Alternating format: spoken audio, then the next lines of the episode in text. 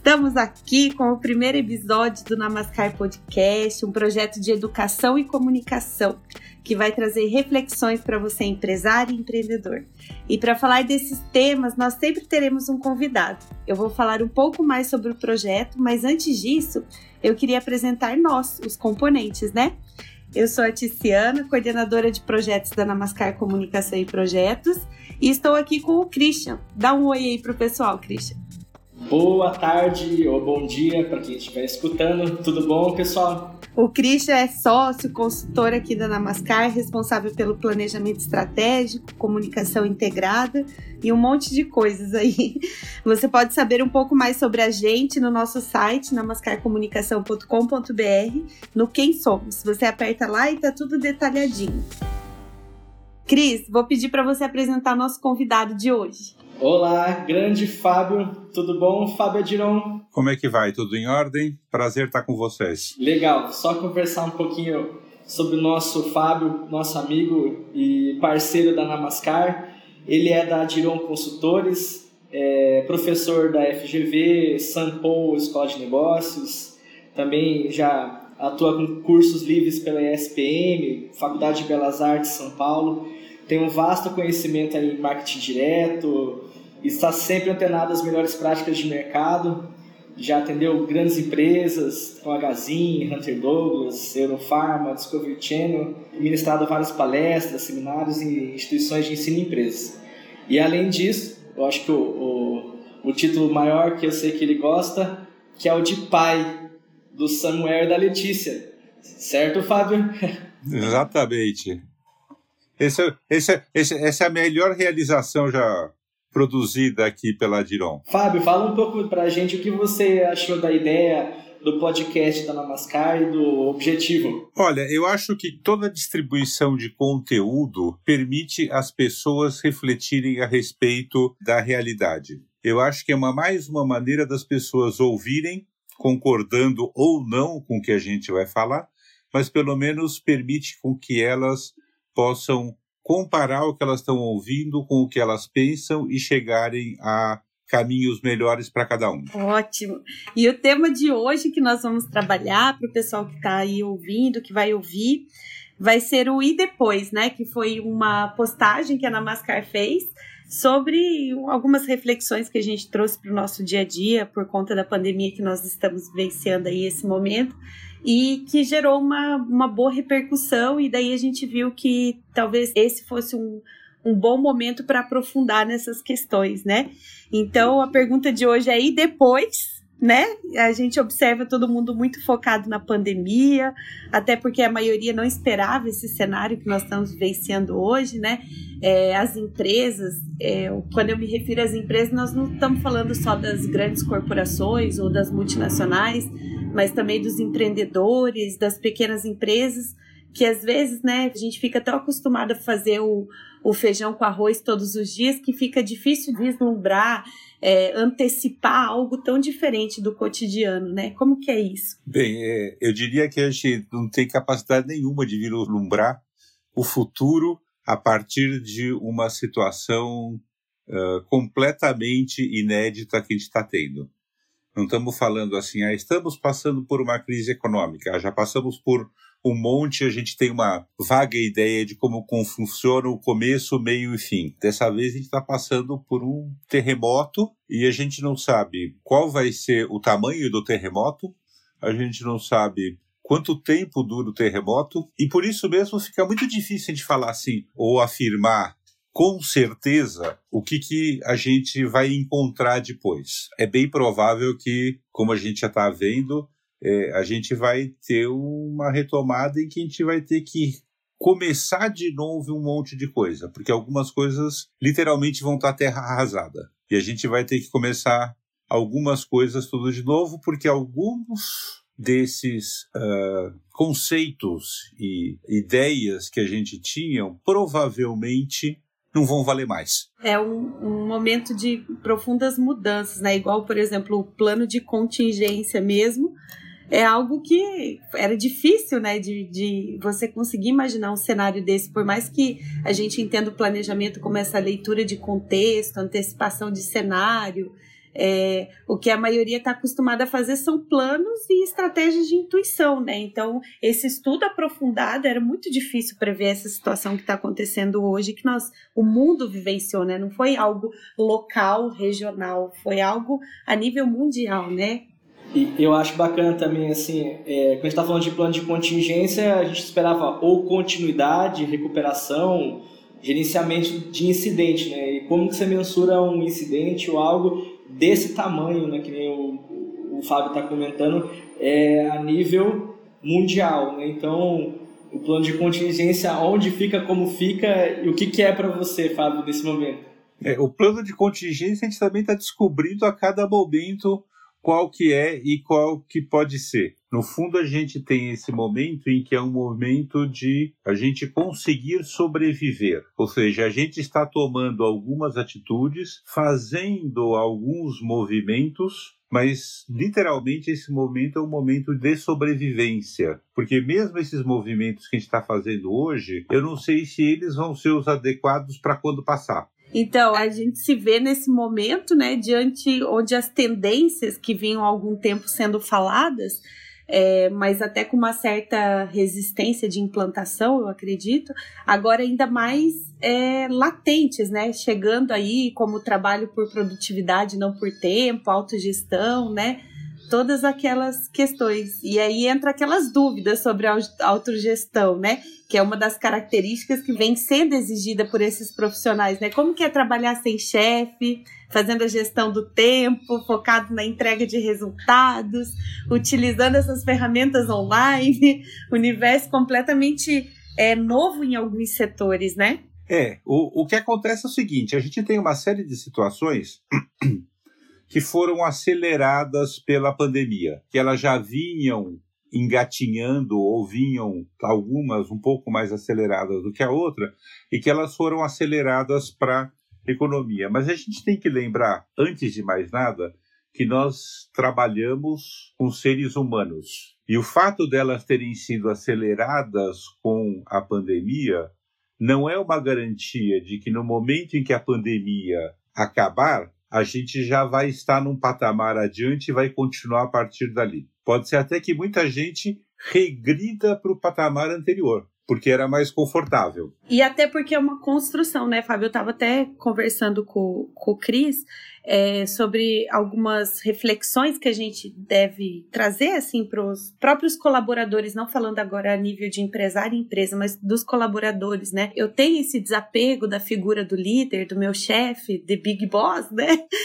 Há alguns anos eu tô como empreendedora, então essa habilidade é, acabou sendo adquirida na, na vivência, assim, essa autogestão de não ter a figura do chefe para te cobrar ali dos resultados.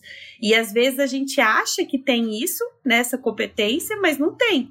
Então é trabalhoso construir essa autogestão e importante, né? O Christian pode falar mais com propriedade sobre esse assunto, porque ele saiu há dois anos de quase 12 anos de CLT, né? Então ele teve a figura do líder, do chefe bem presente aí, né, Cris? É, é muito legal, porque é um aprendizado, né? Então, assim, graças a Deus eu tive bons gestores, bons líderes que me orientavam enquanto eu tive nessa CLT. Quando eu saí, eu cheguei até a fazer o MAP para compreender onde que eu estava como empreendedor e vi essa situação da disciplina e da construção que tem que é para chegar a ter essa autogestão, né? E aí, por isso que eu entendo quando você fala que às vezes pode retomar o ponto zero, porque isso é uma construção, né? Então não é assim, ah, fui para casa, cheguei, então a partir de agora eu tenho autogestão construída, vou ter que descobrir habilidades que eu não tenho e fazer acontecer agora, né? Então eu acredito que é de grande impacto para as empresas nesse momento a falta de não ter começado a construir isso antes, né? Da, das empresas e das pessoas. Quando eu falo em um exercício, é mais ou menos como se eu dissesse assim: eu começo a fazer academia, começo a ganhar musculatura, começo a formar tudo aquilo. Mas se eu relaxar e, e abandonar a academia, eu vou perder tudo que eu ganhei. E, e, esse aspecto da melhoria contínua como indivíduo, né? De você saber a necessidade que o mercado está te exigindo naquele momento, você entender que é, você precisa agora desenvolver essa competência da autogestão e, e, você não depender da tua empresa também, porque às vezes a gente joga muito culpa da empresa, né? Fala assim, ah, a empresa não me dá desenvolvimento, que é uma realidade também que pouca se preocupa com o desenvolvimento do colaborador. Mas assim, da gente sair dessa mentalidade de ficar buscando culpados e sim entrar na proatividade de tipo assim, olha, tá acontecendo isso com o mundo, então eu preciso construir essa autogestão. Então, é, o que eu preciso fazer, que métodos que eu vou procurar, que profissionais que eu vou procurar para me garantirem esse desenvolvimento, né? Em outros contextos eu falo muito a respeito disso, mas faz parte da essência da natureza humana buscar um culpado. Então a história que eu conto é o seguinte: lá na criação, Deus criou o homem, a mulher e falou assim: olha, não come dessa árvore aí, porque senão eu ponho vocês daqui para fora. E obviamente eles desobedeceram e aí Deus chega para Adão e fala assim: o que, que vocês fizeram? Ele pega e aponta o dedo e fala assim: foi a mulher. Aí ele fala assim: ô Eva, por que, que você fez isso? Ah, foi a serpente. E a gente continua apontando o dedo sempre porque a culpa nunca é nossa, tá? Essa autorresponsabilidade, né? A gente nunca puxa a responsabilidade para si, né? Não, você fala uma coisa, a pessoa é, não entende, a culpa é sempre dele que é burro e que não entendeu. Não foi você que falou mal ou você que não se comunicou bem. É, eu acho interessante também trazer a importância do pertencimento, né, diante disso, porque quando a gente está falando aí de autogestão, de engajamento, é, a necessidade de saber para que, que serve o trabalho de cada um, né? Então, no que que o meu pequeno trabalho contribui para o todo, né? Às vezes é, os empresários, o RH mesmo, eles não se atentam tanto para essa terminologia que é o pertencimento, porque as, é, eu sinto que muitas vezes fica de maneira romanceada e eles não veem aplicação na prática, mas que em momentos como esse é extremamente necessário para o funcionário, né? Se ele não entende no que o trabalho dele contribui com todo, mesmo que seja somente um cargo operacional, daí nesse momento afastado, sem autogestão, né? Porque a maioria não construiu essa autogestão. E que as dificuldades, como o próprio Fábio disse é, numa conversa que a gente teve, que elas se evidenciam, né, diante dessa, desse momento atual, ela pode prejudicar muito a empresa, né? Então as empresas é, se abstêm dessa responsabilidade achando que é papel do funcionário entender qual que é o lugar dele no todo. Então, esse olhar do pertencimento tem que vir também da empresa, né? Para passar esse sentimento para o colaborador, para ele se sentir é, o como que eu, na minha casa, aqui no meu quartinho, às vezes no meu apartamento, no meu escritório, estou contribuindo para, às vezes, uma empresa que é a nível é, nacional, mundial aí, né? É, eu acho que, de novo, aí a gente também tem os dois lados, tá? Eu acho que a gente tem o lado da empresa que não está preocupada em passar esse tipo de noção para o funcionário, mas a gente também tem o lado do funcionário que está satisfeito em ser um tarefeiro, um cumpridor de tarefas e não está muito preocupado com o que os outros estão fazendo. Então, eu já, eu já vi casos é, de pessoas trabalhando em áreas, vamos dizer assim, mais técnicas. Quando eu digo mais técnica, não, não é obrigatoriamente tecnologia, mas o cara, ou da tecnologia, ou do financeiro, ou do de alguma coisa que está longe do produto, vamos chamar assim, que não sabia nem direito qual era o produto que a empresa fazia. Isso, é como que eu vou saber para onde eu vou, o que eu tenho que fazer, se não, não compreendo ainda né, qual é a minha função aqui dentro da empresa realmente, né? onde que eu estou contribuindo de verdade, né? É, e assim, do tipo, se a empresa produz pastel ou reator atômico, para ele tanto faz, porque ele cuida do contas a pagar. É, desde que eu execute a minha tarefa, isso para mim é indiferente, tá? Então tem os dois lados. A empresa também não está preocupada, e às vezes pelo mesmo motivo.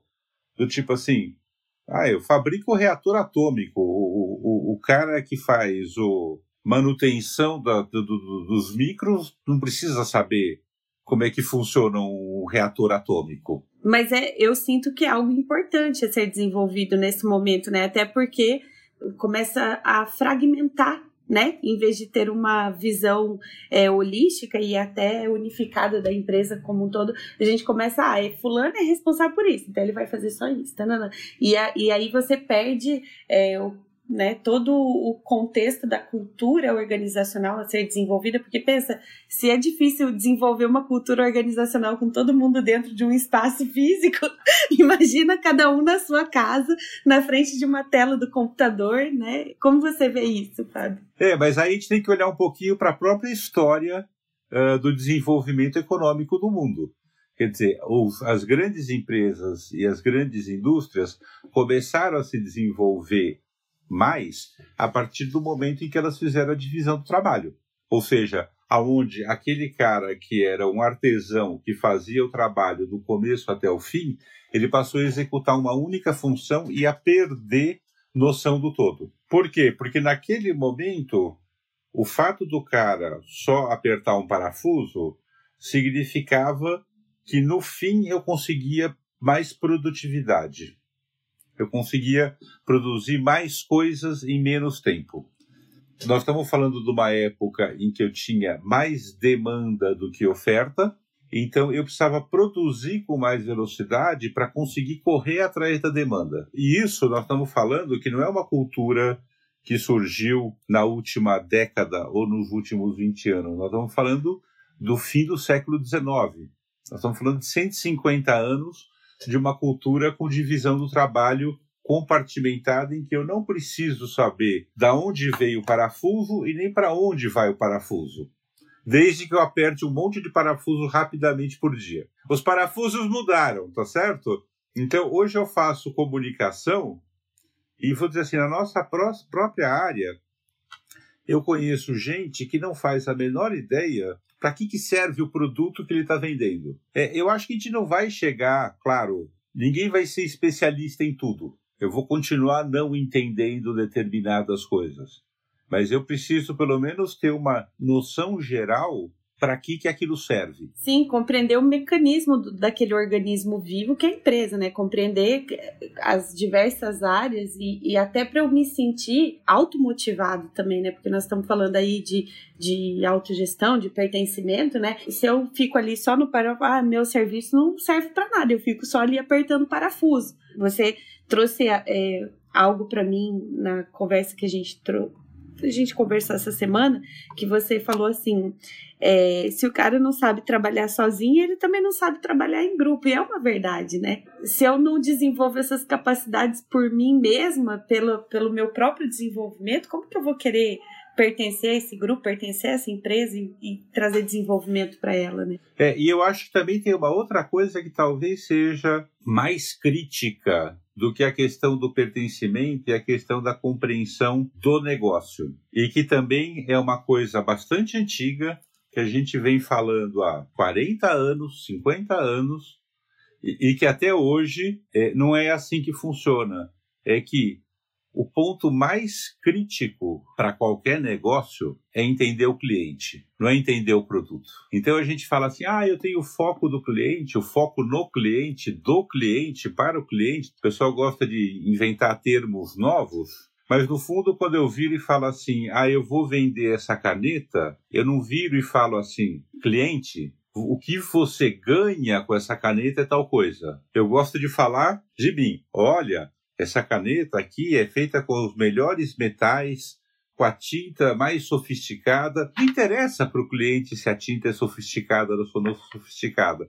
Ele quer saber se a caneta escreve bem e se vai durar. Então, eu acho que eu tenho que ter uma noção dentro da empresa, eu tenho que os funcionários tenham que entender o que, que se ganha com aquele produto, mas se eu não tiver perspectiva do cliente, eu posso construir a coisa mais sofisticada do mundo e não vou conseguir vender. E isso eu acho que é uma das coisas que a gente vai ter nessa retomada que repensar. Por quê? Porque tem muita gente falando assim: ah, como vai ser o cliente pós-pandemia? Tá? Eu vejo aí pesquisa, eu vejo não sei o que, palpite. E por enquanto, tem um termo em inglês que se chama wishful thinking. Ou seja, é um pensamento do que eu gostaria que fosse, mas não obrigatoriamente é verdade. É o meu desejo, tá? E para mim, todas essas opiniões, por enquanto, são wishful thinking, porque nós estamos fazendo pesquisa com pessoas que estão no meio da pandemia, elas talvez estejam emitindo opiniões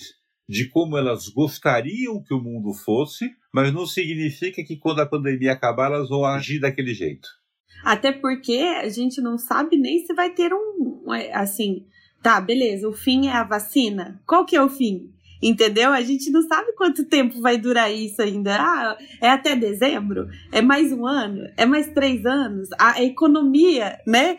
Porque tudo bem, a pandemia vai passar. E a economia? Como que vai. Então, é, esse cenário todo, né? É, ele traz um, um movimento de insegurança. Isso que você está falando, de focar o que, que meu produto ou serviço vai ter serventia é, dentro desse novo cenário é exatamente a, a, reflexão que eu acho que vai determinar as empresas que ficam ou não nesse cenário né, que nós estamos evidenciando. As empresas vão ter que refletir qual que vai ser a prioridade delas né, dentro pro, na vida do cliente. Que prioridade que eu tenho o meu produto na vida do cliente?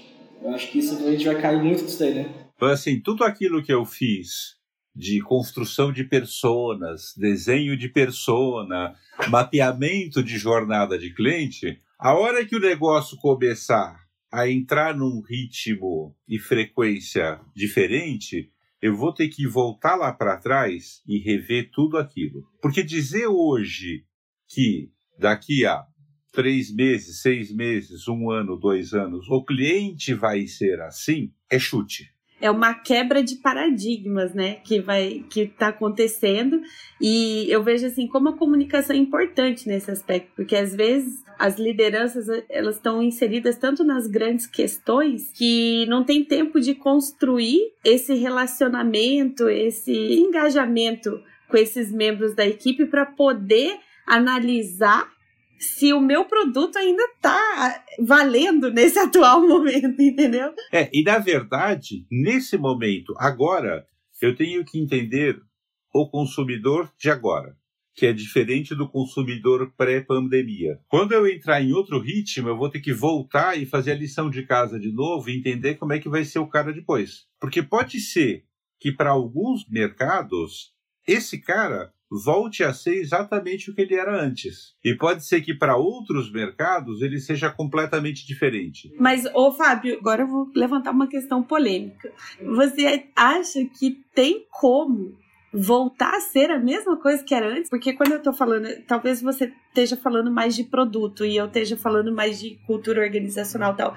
mas quando eu vejo um cara retrocedendo a, a tudo isso, eu vejo uma empresa que não está preparada para esse novo para esse novo momento, entendeu? Por exemplo, quando nós estamos falando aí de autogestão, de indicadores, de mensuração, de e de repente você fala assim, não, o cara vai voltar e não vai ter nada disso, vai voltar lá e estaca zero. Ele sobrevive nesse novo mercado? Então vamos lá, eu vou ser nada polêmico. Eu sou bastante pragmático. O ser humano tem uma tendência a se proteger da mudança, é, porque mudança significa uma zona de desconforto.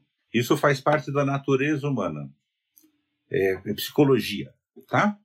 É, do mesmo jeito que o medo é uma atitude de proteção, o medo da mudança é uma atitude de proteção. Então, quando eu falo assim, ah, tem gente que pode voltar a ser o que era antes, tem. Tem empresa que pode voltar a ser o que era antes e tem funcionário que pode voltar a ser o que era antes. E pode ser que o Fábio quer voltar a ser o que era antes, mas a empresa do Fábio mudou mas vão ter empresas que não mudaram. Então, provavelmente, o Fábio vai para aquele lugar onde é mais conservador. Assim, óbvio, tem mercados e mercados. Tem culturas organizacionais, tipo assim, você tem aí muita cliente de agro, tá certo?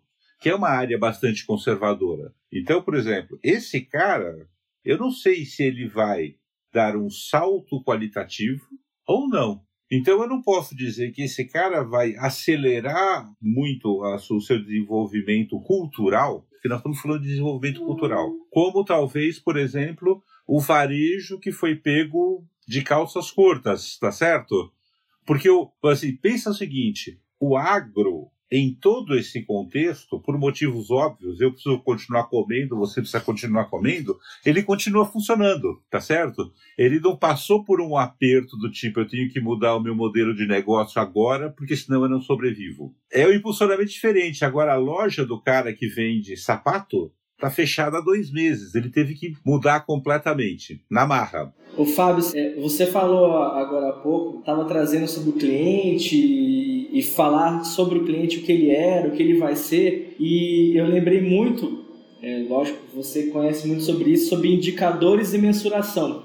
Quando você trouxe disso, eu falei, pronto. Entrou na, na área que o Fábio domina muito bem, porque é, se, o, se a empresa não sabe quem é o cliente, se ela não tem um cadastro, se ela não tem informação sobre o cliente, tá, como é que eu vou trabalhar com isso? Né? Como é que eu vou trabalhar o pós? Não vai. Mas aí não é nem a questão de indicadores, é a questão de ter um banco de dados de relacionamento com o cliente. Que foi onde muita gente quebrou a cara, principalmente os que foram forçados a fechar, porque eh, eu não tinha como me comunicar com o meu cliente, porque eu não sei quem é meu cliente eu não tinha como oferecer um serviço premium de entrega em casa ou de, sei lá, eu vou pegar sapato, eu vou pegar os sapatos e vou mandar eles desinfetados aí para você experimentar, porque obviamente isso só vale a pena fazer para os melhores clientes. Eu não sei quem que são os melhores clientes. Claro, eu, eu brinco que faz um monte de tempo que a gente está falando de marketing com banco de dados.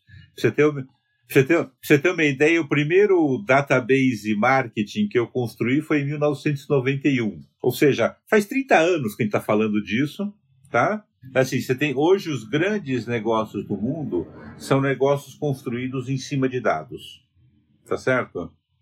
A, Amazon é a maior empresa de varejo do mundo porque ela ficou oito anos tendo prejuízo para juntar dado de cliente. Aquele pequeno, médio negócio Tá bom, ele não é a Amazon, mas ele no mínimo deveria ter os contatos dos clientes dele. Para ele, nesse momento, ele poder falar com esse cara, porque esse cara não vai entrar na loja porque a loja está fechada. É o, básico, né? Nem que seja uma agendinha telefônica, não precisa nem ser no celular. que seja lá que eu te vote lá na... no papelzinho. Eu brinco que a agenda telefônica, aquela boa e velha de letrinhas, né? Há muito tempo, quando eu falava assim, um banco de dados, ele é qualquer forma de estruturação de informação, seja ela analógica ou digital. Então, a velha agenda é um banco de dados. Tanto que é um banco de dados indexado, usando um termo bem do, do digital. Porque eu pego lá pela letra A, B, C, D, E. A velha caderneta da vendinha funcionaria nesse momento. Mas é igual o Cris estava trazendo, e eu acredito que seja um pensamento comum com o Fábio também, que sem esse banco de dados, é, eu não consigo fazer também a parte do, dos indicadores e da mensuração, porque como que eu vou saber se aquela minha estratégia, a gente, né, no ramo de comunicação, se aquela minha estratégia, por exemplo, da entrega premium que você citou, né? Se aquela entrega premium ajudou a aumentar o meu faturamento, ou se ajudou, se eu não estou sabendo nem para quem que está indo, quanto que aquilo me deu de retorno, né? E isso eu sinto que não é algo só externo da empresa, porque quando a gente está olhando é, nesse ponto de vista, a gente está vendo como a comunicação externa, que é na venda propriamente dita do meu produto ou do meu serviço. Mas eu fico entrando em reflexão quanto à comunicação interna também. Como que eu, como líder, vou avaliar aquele cara que está em home office ou como que está, se eu não traçar indicadores, se eu não tiver métodos de mensuração em cima da produtividade dele, né? Então eu acho que essa questão dos indicadores e mensuração é algo também que cabe tanto para fora quanto para dentro da empresa. Tudo que pinga dentro, pinga fora, tudo que pinga fora, pinga dentro, né? Existem já trabalhos, principalmente em países mais avançados, de desenvolvimento de modelos do que eles chamam de People Analytics. Então, vamos dizer assim, do mesmo jeito que eu tenho uma análise quantitativa do meu negócio, dos meus clientes, eu sei valor de cliente, também estão já existem desenvolvidos e sendo aplicados modelos de análise de desempenho, produtividade, engajamento, etc., etc., interno das empresas. Mas isso ainda é coisa de gente ou grande ou muito sofisticada. Eu gostaria de pontuar que não é algo é, difícil de implantação. É você começar a mensurar resultados, porque todo mundo pensa que, que mensurar resultado, mensurar é, traçar indicadores, a gente pensa sempre tipo no, no topo de quanto eu estou vendendo, de quanto está rendendo, mas tem o, o, as pequenas coisas ali do meu dia a dia, né, que eu posso mensurar. Olha, esse tempo que eu fiquei na frente do, do podcast aqui com o Fábio, com o Cris, tal, o que que isso me, me acrescentou? Então, assim, é porque não existe realmente essa cultura das pessoas avaliarem e, e de, de certa forma, mensurar é, o próprio tempo que elas estão dispondo em determinadas situações, né? Mas aí, de novo, vem uma questão, e aí eu sou um cara muito de números, uma das matérias que eu dou mais aula é métricas. É que é o seguinte: a gente fala que é, em métricas a gente tem medidas, medida é simplesmente uma contagem. Então vamos pegar aí o próprio caso do Covid. Quando falam para mim assim, ah, São Paulo tem 5 mil mortos, isso para mim é uma, é uma medida. É. Do ponto de vista absoluto, tá bom, eu sei que 5 mil é muita gente, mas não me diz nada. Quando eu faço a comparação dessa medida com alguma coisa, ela vira um indicador. Então, se eu falo assim, ah, São Paulo tem X mortos por milhão de habitantes, eu posso ver se São Paulo está melhor do que o Rio, ou que o Ceará, ou que o Mato Grosso. Gente, só interrompendo, Fábio, desculpa, só contando, né, que o Fábio está em São Paulo e nós estamos aqui em Rondonópolis para contextualizar, né? Então, por exemplo, tem algumas comparações que as pessoas fazem, falam assim, eu já não entro mais para comentar estatística no LinkedIn sobre o Covid, porque, tipo assim, cara, é muita besteira junta, que as pessoas não comparam o que não é comparável. E, ao mesmo tempo, existe o que se chama de indicadores chaves, ou seja, indicador-chave é aquele que eu tenho que acompanhar o tempo todo porque ele é crítico para o meu negócio. Construir indicadores tem custo para a empresa. Eu vou ter que colocar alguém desenvolvendo o conceito, desenvolvendo a metodologia, medindo e analisando. Então, nem todo indicador, por mais que eu possa falar assim, dá para medir qualquer coisa, eu vou medir, porque tem uns em que o custo de medir é mais caro do que o benefício de medir. Então, quando eu falo assim, a People Analytics, eu também tenho que medir aquilo que é relevante, aquilo que é importante. Então, vamos assim, eu não vou medir quantos cafezinhos o cara toma. O custo de medir isso aí é mais caro do que a economia que eu vou fazer de café, tá certo? É, eu dou na sala um exemplo que quando as pessoas olham falam assim, nossa, absurdo, como é que a empresa faz isso? Porque o custo de eliminar aquela filigrana é mais caro do que deixar errado, tá? Então, mesmo quando eu falo de analytics de people, eu tenho que pensar, eu não posso ficar tipo assim, ah, de repente eu vou ficar virar uma maquininha de calcular do que as pessoas estão fazendo. Tecnicamente, eu posso medir qualquer coisa, mas eu vou descobrir que, assim como o Pareto, eu vou descobrir que 80% das minhas métricas não servem para nada. Só para juntar número que ninguém vai olhar tá? Então eu, eu tenho um pouco de medo de falar assim, ah, dá para medir qualquer coisa, dá. Mas tem que fazer, mas tem que fazer conta. Ô Fábio, e daí a produtividade, tá? Vamos lá. Como que eu vou? É, a maioria está trabalhando home office, né? Por exemplo, hoje eu não tenho como comparar a produtividade do home office com a produtividade do escritório. Por quê? Porque eu não medi a produtividade do escritório. Então, vamos assim, o que eu tenho é estabelecer metas de entregas e ver se elas estão sendo entregues. Ponto. Isso aí, é focar no objetivo, né? Nos pacotes de trabalho, seria. Eu posso, eu posso comparar com a minha expectativa, mas eu não consigo comparar com o anterior, porque o anterior não era medido. E, e, engraçado porque esse negócio do pacotinho de trabalho, né? Qual é a entrega de cada colaborador? É, isso também precisa ser revisado até no momento não home office, né? Até dentro das próprias empresas, né? É, o que que, eu, o que que meu colaborador precisa me entregar? Né? Qual que, o que, que eu estou exigindo dele? Porque às vezes eu sou o chefe, lá, figura do chefe, figura do líder, não sabe nem o que ele está exigindo da pessoa, né? Isso é uma realidade em várias empresas que a gente atende como consultoria, que tipo assim, ah, fulano não é produtivo, fulano entrega, tá, mas não entrega o quê?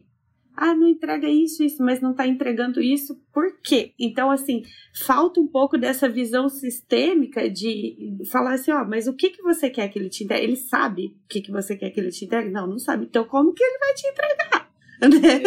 É, as regras estão claras, né? As regras do jogo estão claras para todo mundo? É, e eu acho que isso dos processos talvez a gente consiga andar um pouco mais com a questão dos processos. Se nós vamos dizer que a gente fosse medir, que a gente tivesse isso medido. Então vamos pegar, a gente tem várias áreas do trabalho dentro da empresa e da parte do cliente, as quais a gente construiu modelos matemáticos, modelos estatísticos e tudo mais durante os últimos 30, 40 anos. Eu vou ter que repensar esses modelos, porque esses modelos retratavam um comportamento pré-pandemia. Eu não sei se eles vão continuar valendo. Então, isso serve para minha análise de cliente, serve para minha análise financeira, serve para minha análise de produtividade industrial e serve para minha análise de produtividade do funcionário. Eu vou ter que repensar isso. Ah, nós vamos descobrir que alguns modelos vão continuar valendo? Tá, mas eu só vou poder afirmar isso olhando ele de volta e vendo se ele continua a funcionar. E, e assim, dando. Se eu não faço nada, o momento pode ser agora, já que eu estou sendo obrigado a ter mudanças na empresa, né, é instalar isso agora, né, daqui para frente. Porque depois eu vou ter alguns números para poder analisar, que senão eu continuo sem poder analisar nada. Uhum. a começar pelo cadastro, né, Cris? a começar pelo cadastro lá, né? a receitinha do bolo lá do princípio, né? Eu queria entrar agora também na, no tema que dentro da nossa postagem também a gente sentiu que teve bastante interação, que foi a questão do propósito empresarial, né? Eu acho que para falar do propósito a gente tem que dar um passo atrás ali, falar da dos objetivos organizacionais, missão, visão, valores, tão menosprezados. É, eu, diria, eu diria que eles não são menosprezados. O problema deles é que eles foram escritos como uma carta de intenções. Então, eu queria trazer a reflexão assim para nós, né, no, na, aqui no podcast. É, na hora da crise, do aperto, eu sigo né, tanto os meus objetivos organizacionais, para aqueles que ainda não têm esse nível de propósito, ou meu propósito mesmo. Meu propósito empresarial se manifesta, eu saio que nem trator de esteira, eu mostro o lado humano da minha marca, meus colaboradores se identificam com o posicionamento que eu estou tomando, não se identificam, como que fica essa persona aí? Agora, posso, posso eu ser polêmico agora? Nas empresas em que é, a visão, a missão e o valor são realmente praticados, elas realmente fazem parte do empresário e da cultura da empresa, como diz você, acelera o trator e passa por cima e vamos em frente. Tá certo? Porque vai continuar sendo a minha missão, o meu valor e o meu propósito. Nas empresas diz que isso é só uma carta de intenções para estar tá colocada na recepção para inglês ver, tanto faz porque não vai fazer diferença nenhuma se a missão hoje é uma e amanhã vai ser outra. Eu, eu trouxe até esse tema porque é, a gente viu uma postagem, até foi de um, de um amigo nosso lá de Curitiba, que ele trabalha numa grande empresa do ramo de telecomunicação lá, e ele falou, ele falou assim, nossa, é, demissão em massa, é, a carta dos propósitos dizia completamente do a carta de propósito dizia totalmente o contrário do que eles estão fazendo nesse momento, né? Então, assim, é, é difícil para a empresa também esse momento, Fábio? Eu sei que você agora eu vou ser politicamente incorreto, tá? Então, numa época em que todo mundo que tem que sair de máscara, é o momento também que estão caindo as máscaras. Então, você começa a ver realmente o que, que era que estava por trás. Que nem carta de intenção não era, porque tem uns que não é nem carta de intenção, né? porque carta de intenção, quando você fala, é de um dia eu chegar lá, né? Tem uns que é só para inglês ver mesmo. é só para inglês ver. Então, vamos dizer assim, ah, é difícil para a empresa? É difícil para a empresa. Mas, vamos assim, você pega, tem empresas que demitiram sem deixar de fazer isso de uma forma humanizada dentro dos seus valores. Tá? Elas demitiram porque vou assim, desculpa, eu não vou ter como te pagar. Tá?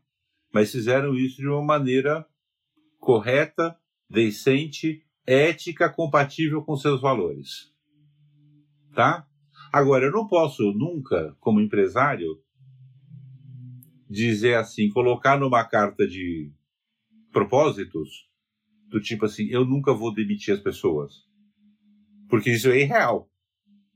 Eu posso demitir por causa de crise, eu posso demitir por causa de mudança de foco da empresa, posso demitir por causa de incompetência do funcionário, tá certo? Então, assim, lá no começo, colocar uma coisa dessa já é absurda.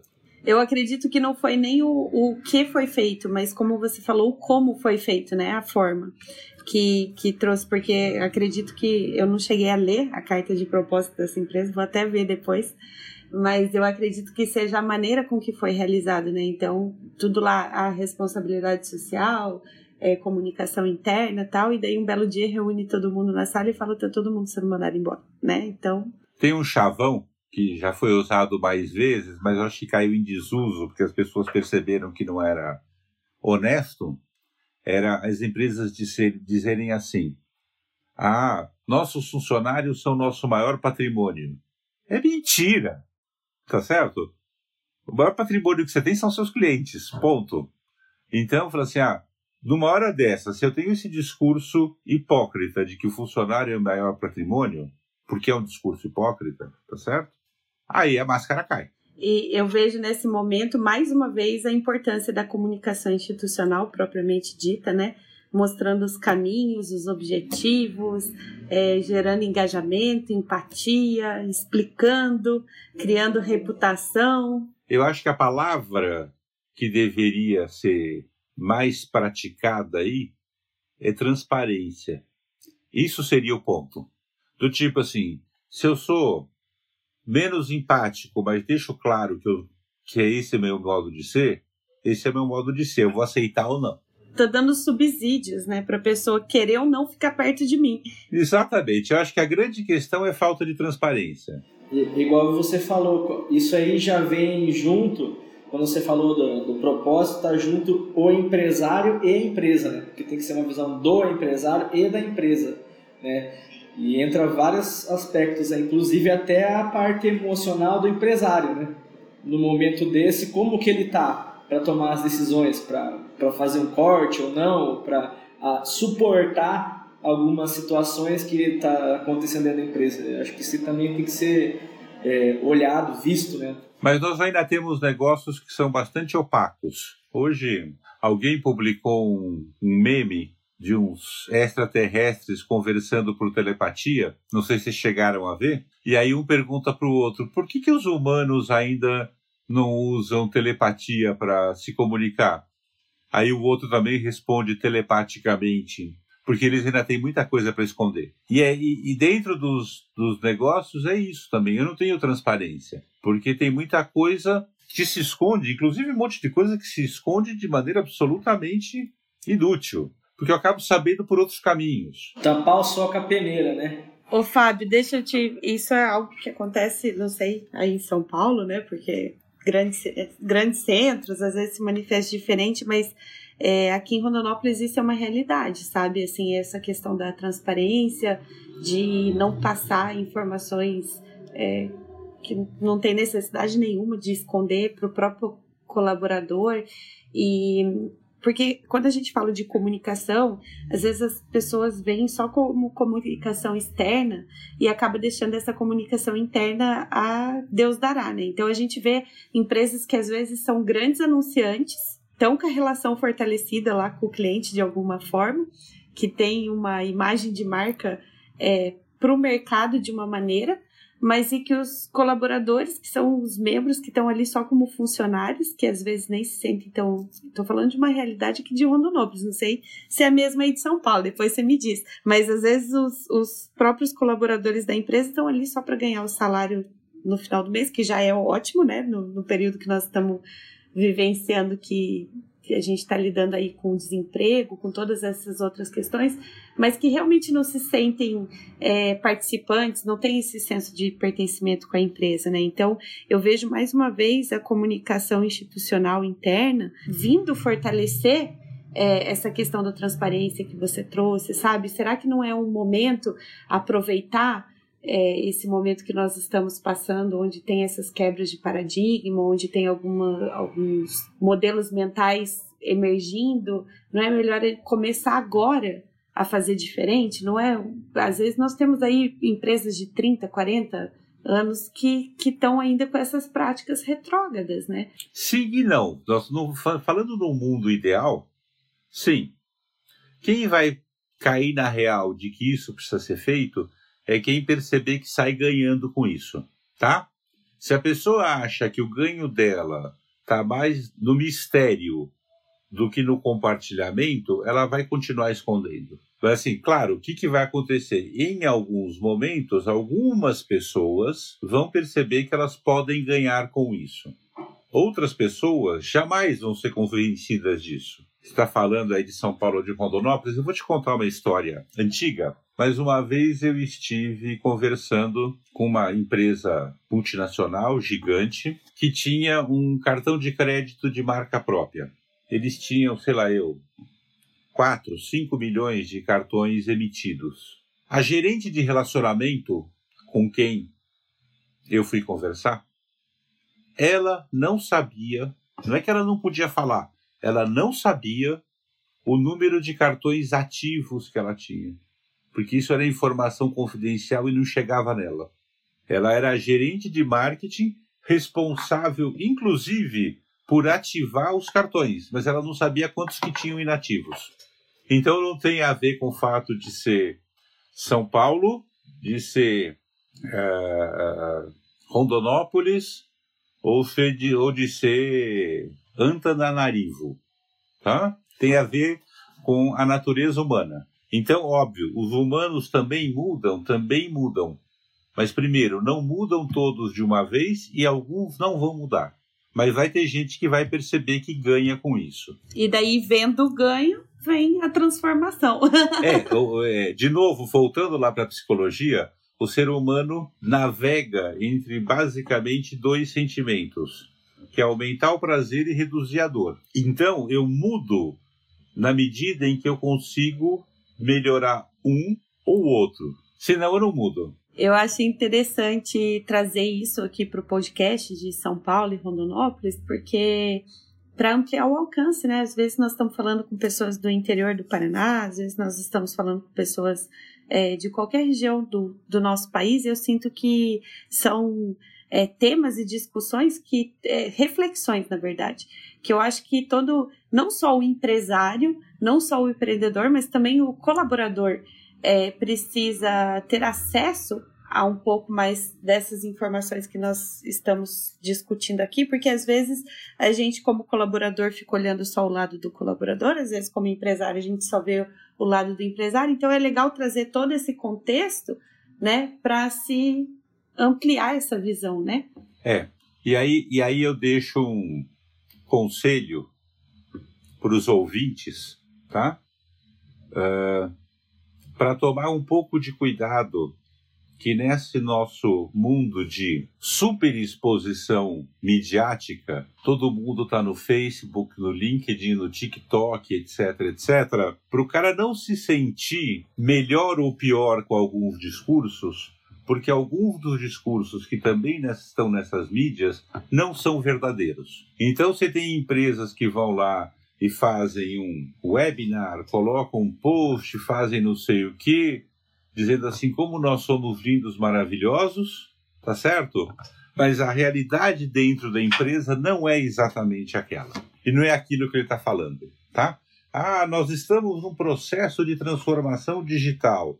Aí eu vou numa empresa que fatura 3 bilhões por ano e descubro que eles nunca fizeram sequer um tratamento básico do banco de dados deles. Mas nas redes aparece o cara lá falando do nosso processo de transformação digital.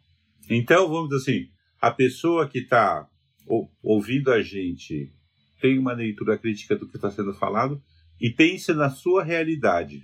O que, que você tem que fazer? O que, que é importante para você? Porque nem sempre o que os outros estão falando que estão fazendo, eles estão fazendo de verdade. É importante você trazer isso, né, Fábio, porque nesse momento você trouxe aí um exemplo que representa bastante tudo isso que você colocou, mas é, até a parte assim, a nossa própria responsabilidade como comunicadores, você é comunicador, nós somos comunicadores, né? É, a minha corresponsabilidade nisso tudo, né? Porque tá, qual é o discurso, qual que é o storytelling ali que eu estou montando para o meu cliente e o que, que eu estou passando é verdade isso, né? Então traz, traz até uma reflexão para nós, né, que somos comunicadores, que estamos aí na área de jornalismo, de publicidade, enfim, é, de marketing. O que eu estou fazendo? Eu estou fazendo na íntegra, numa, numa transparência, como você trouxe muito bem relatado, dentro de uma ética, ou eu estou criando personagens que não existem só para inglês ver, né? Então isso eu acredito que é importante trazer isso porque como você mesmo colocou no, aqui no podcast mesmo anteriormente, você colocou tem uma hora que a máscara cai, né? O meu telhado não pode ser tão de vidro assim, né? Então a importância dessa comunicação ser verdadeira, ser íntegra de dentro para fora, que é algo que a gente acredita muito construído de dentro para fora aqui na Namaskar, a gente tem muito esse cuidado de realmente construir de dentro para fora, né? De, de você só divulgar aquilo que realmente acontece dentro da empresa. E isso é, eu vou falar que é até raro nos dias de hoje. Assim, eu posso até não divulgar tudo que acontece dentro da empresa, mas o que eu divulgo tem que ser honesto. Eles vão olhar o teu post lá e vão falar: Isso aqui é fake news, ó. Eles vão falar disso no Facebook e no cafezinho internamente. Então, assim, o que, que eu tô fazendo, né? E engraçado que a gente é fake news, né? A gente combate tanto essas fake news, mas o tanto que a gente faz essas fake news no dia a dia, né? A gente precisa trazer essa reflexão, nós comunicadores, falando para a galera aí, ó, da comunicação que está ouvindo a gente, fazer essa reflexão, né? Eu estou sendo corresponsável por esse momento de fake news que está acontecendo, porque ah, é fácil você apontar o dedo sem se responsabilizar, que é algo que a gente comentou aqui também no nosso podcast, que entra desse nessa gestão emocional aí que nós vamos falar também no próximo podcast também com o nosso convidado, é, já entrando nesse tema. Então eu acho importante todos, né, que estão envolvidos nesse processo. Eu como funcionário, eu como colaborador, eu como empresário, eu como empreendedor, eu como terceirizado, eu como prestador de serviço, em todos os papéis que eu me encontro dentro dessa cadeia, eu ter essa visão, né? Onde que o meu serviço contribui para esse todo, né? Legal, vamos para nossa sessão reflexão, Cris, fala aí. A gente separou aqui uma frase e gostaria da opinião de você, Fábio, que a frase é a seguinte: meu avô dizia que durante os cinco dias de guerra, todo dia era uma vida inteira e todas as noites, noite após noite. Eu, normalmente, o Samuel está comigo aqui durante a pandemia, né? E às vezes ele fica preocupado, ah, porque vai ter a prova, o trabalho, ou não sei o quê. Eu falo assim: a cada dia basta o seu mal, um dia de cada vez. Não adianta a gente se preocupar com o futuro, com coisas que a gente não possa fazer no presente. Eu acho que essa é a grande questão. Ah, tem coisas para o futuro que eu posso me preparar hoje? Existem. Como a gente começou lá no começo do, da nossa fala, a gente estava falando da história dos planos de contingência, tá certo? Então, quando a gente faz algum tipo do planejamento, a gente sempre vai falar o e se. E se der certo? E se não der certo? E aí a gente pode deixar um backup de possíveis ações para um lado e para o outro. Agora, não adianta a gente ficar estressado ou ansioso por alguma coisa no futuro que eu não sei se vai se realizar. Esse futuro está sendo anunciado, seja ele bom, seja ele ruim, tá? Sobre o qual eu não posso fazer nada no momento. Então eu deixo passar cada dia e deixo passar cada noite. Porque assim, você pega uma situação de guerra, era bem isso, tipo, eu não sei amanhã se eu estou vivo ou se eu não estou. E eu não posso fazer nada nesse momento para mudar esse futuro, para controlar, tá certo?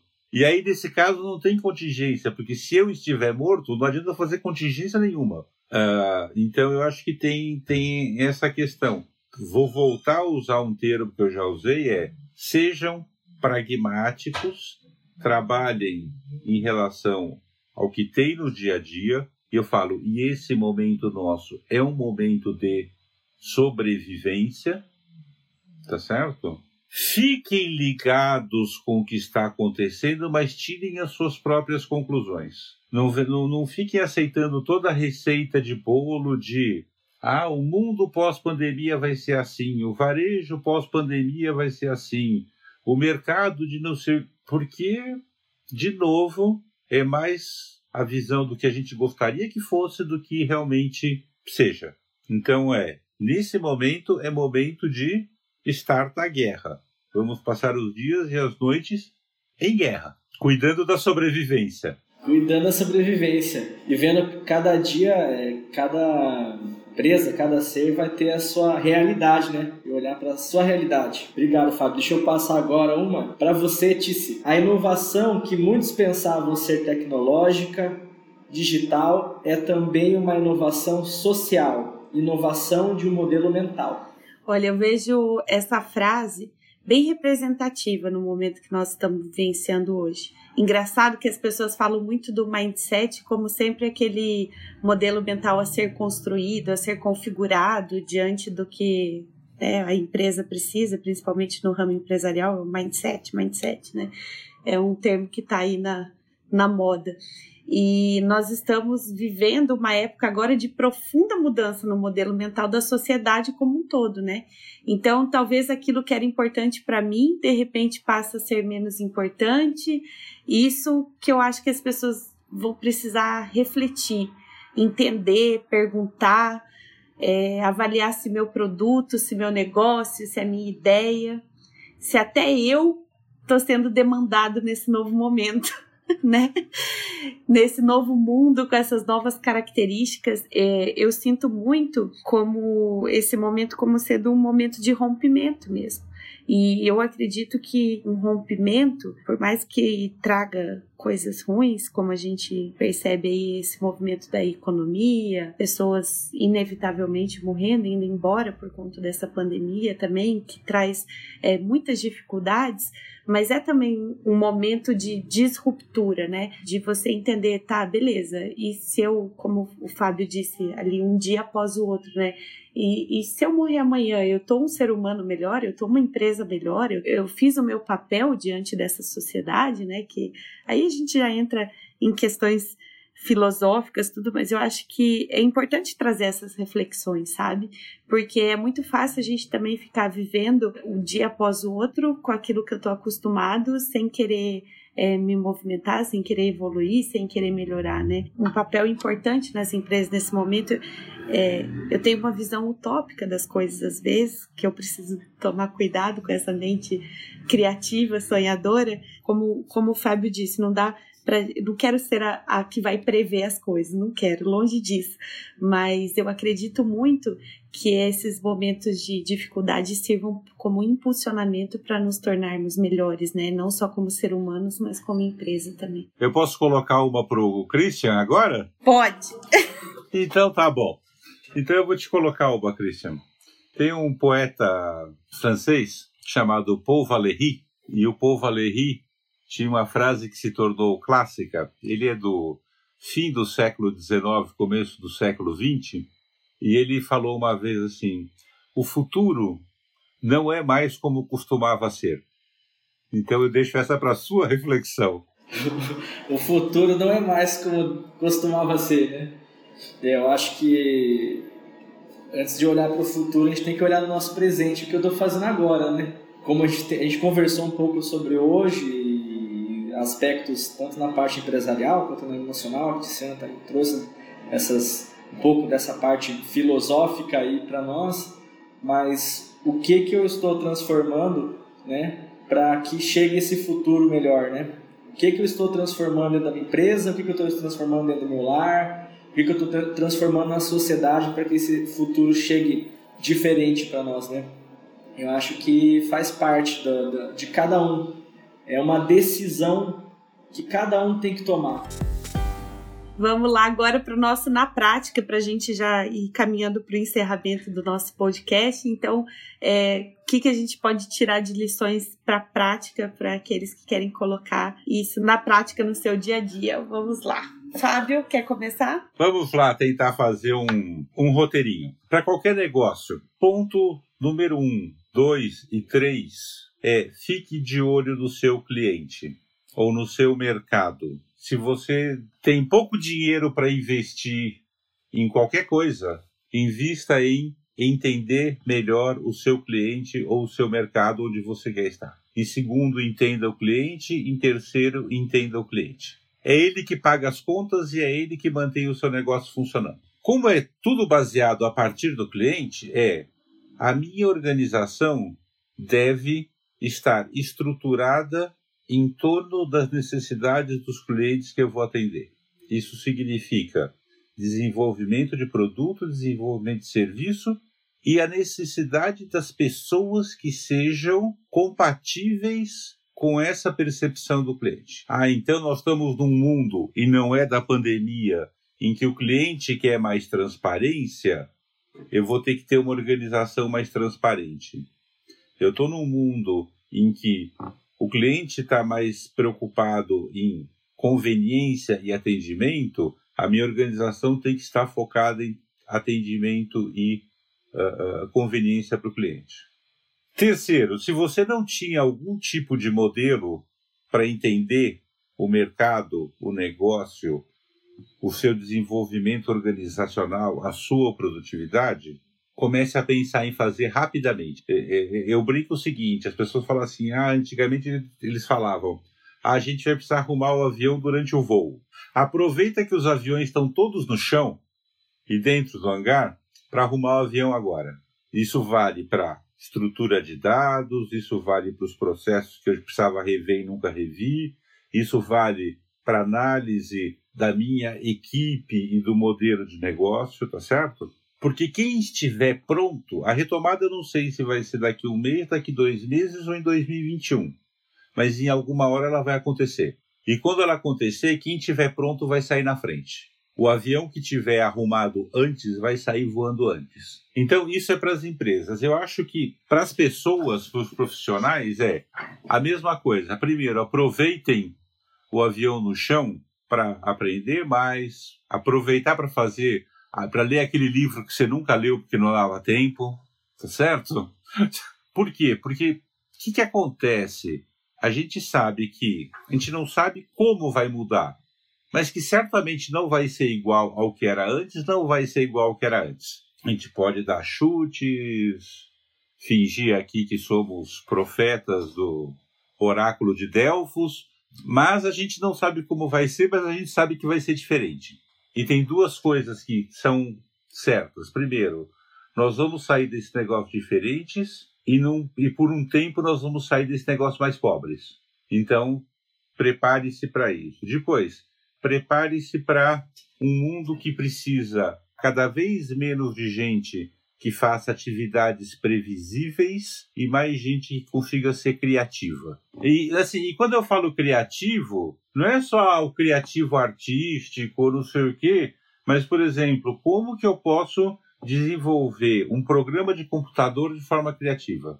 Como que eu posso transformar esse processo de uma maneira criativa? Como que eu posso, pegando uma empresa comum aí entre eu e o Christian, como que eu posso transformar a produção de ração numa uma coisa criativa? Tá certo?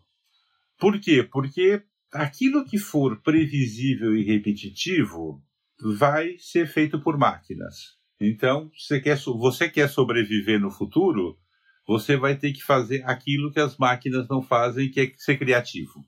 Agora, de novo, vá fazendo e sobrevivendo, porque não adianta você parar de sobreviver para ficar nisso aqui, tá? Eu vou acrescentar três pontos aí na fala do Fábio. Pode, Fábio? Desenvolvimento humano, que eu acho que todos devemos buscar, é, no sentido de avaliar a todo momento nossas competências, habilidades, se eu estou adequado a esse modelo novo de mercado e até nesse momento de crise, se eu estou habilitado a esse momento de crise. Acrescento também a, o discurso igual à prática, que é a minha postura, a minha vivência, que entra um pouco dentro da transparência que a gente falou, e eu acrescento também o foco em gestão emocional, que será o tema do nosso próximo episódio. Eu deixo vocês aí com a curiosidade. Deixa eu falar um também, então, só para ficar sem nada para falar. O, o, o Fábio falou que a gente tem que ser criativo, né? Mas eu acredito que também como nós vamos ter mais máquinas, que nós possamos aprender a mexer nas máquinas, porque alguém também vai ter que operacionar essas máquinas, essas inteligências, então tem que estar atualizado nas tecnologias que vão vir, né? Porque às vezes chega muita tecnologia, no campo a gente vê muito isso, chegam tratores novos, tudo, muita tecnologia, quem vai, vai, vai estar no operacional? Né? O colaborador de 20 anos atrás já tem que entender de outras coisas que não entendia. Então, tem tudo isso acontecendo ao mesmo tempo, não é só no campo, é em todo o ambiente. Fábio, queria deixar para você aberto para você colocar os seus veículos de comunicação, falar para o pessoal curtir, compartilhar. É lógico que onde eu for compartilhar também vai ter um pouco dos teus dados, mas fala aí Uh, aonde que vocês me encontram? Dentro do site da, da minha empresa, da Diron Consultores, que é adiron.com.br, tem uma área que é um blog. Então lá tem muito do, do, do, conteúdo. Geralmente eu escrevo pelo menos um ou dois artigos por mês. Alguns desses artigos, quando são, quando faz sentido, são reproduzidos no, no LinkedIn. Então também no LinkedIn, se alguém quiser me encontrar e me adicionar, é só entrar Fábio Adiron e pedir lá o, o contato. E dentro do Facebook tem uma página da Adiron Consultores. Sendo meio ogro aqui, eu só peço para não me adicionarem no Facebook pessoalmente, porque eu vou ser indelicado de receitar, porque para evitar problemas de humor, o meu Facebook está restrito a amigos pessoais e parentes. Mas no LinkedIn fiquem à vontade para me adicionar tá? E se alguém tiver alguma dúvida ou alguma pergunta, é, encaminha para os canais da Namaskar e eles me mandam. Eu não tenho a capacidade de responder em até duas horas, mas tudo que me perguntam eu respondo, tá? Chegamos ao final desse episódio e eu queria agradecer imensamente você, Fábio, pela presença, pela troca, agradecer nossos ouvintes e dizer que vem mais podcast por aí. Como eu já disse, o tema do nosso próximo podcast vai ser em cima da gestão emocional, inteligência emocional. Se tiverem alguma dúvida, podem nos chamar e nos seguir nas redes sociais, na Mascar Comunicação, ou no nosso site namascarcomunicação.com.br.